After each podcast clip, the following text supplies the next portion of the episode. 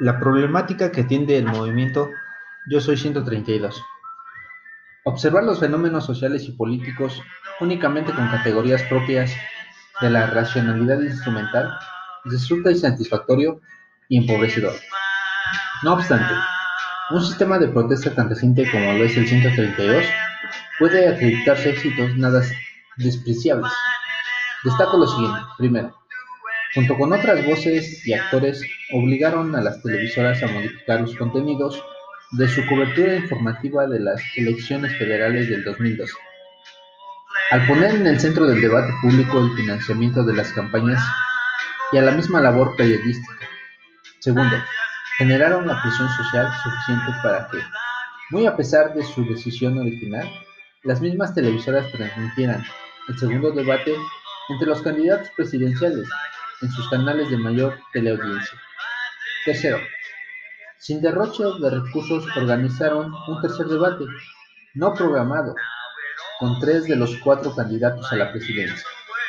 Y cuarto, con su aparición pública cuestionaron de manera efectiva las sensaciones de inevitabilidad de la victoria electoral de Enrique Peña Nieto, logrando animar a la opinión pública y movilizar a segmentos de la ciudadanía.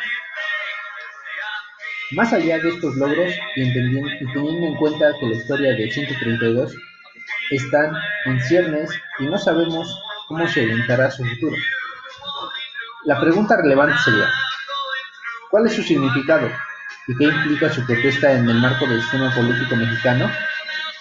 En mi opinión, esto tiene que ver con la comprensión de la política y de la lógica mediática en el país. En efecto, el 132 funciona como un dispositivo que permite visualizar las fallas de los sistemas electorales y políticos mexicanos.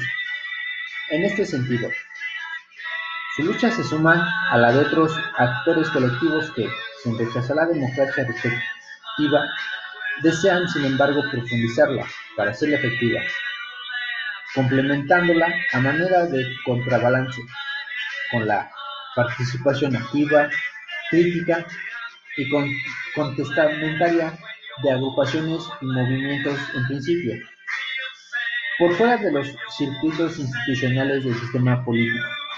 Así, en beneficio de la salud y legitimidad de la democracia mexicana. El 132 implica para la política un desafío de inclusión y reconocimiento de actores, voces e intereses no representados de los partidos políticos.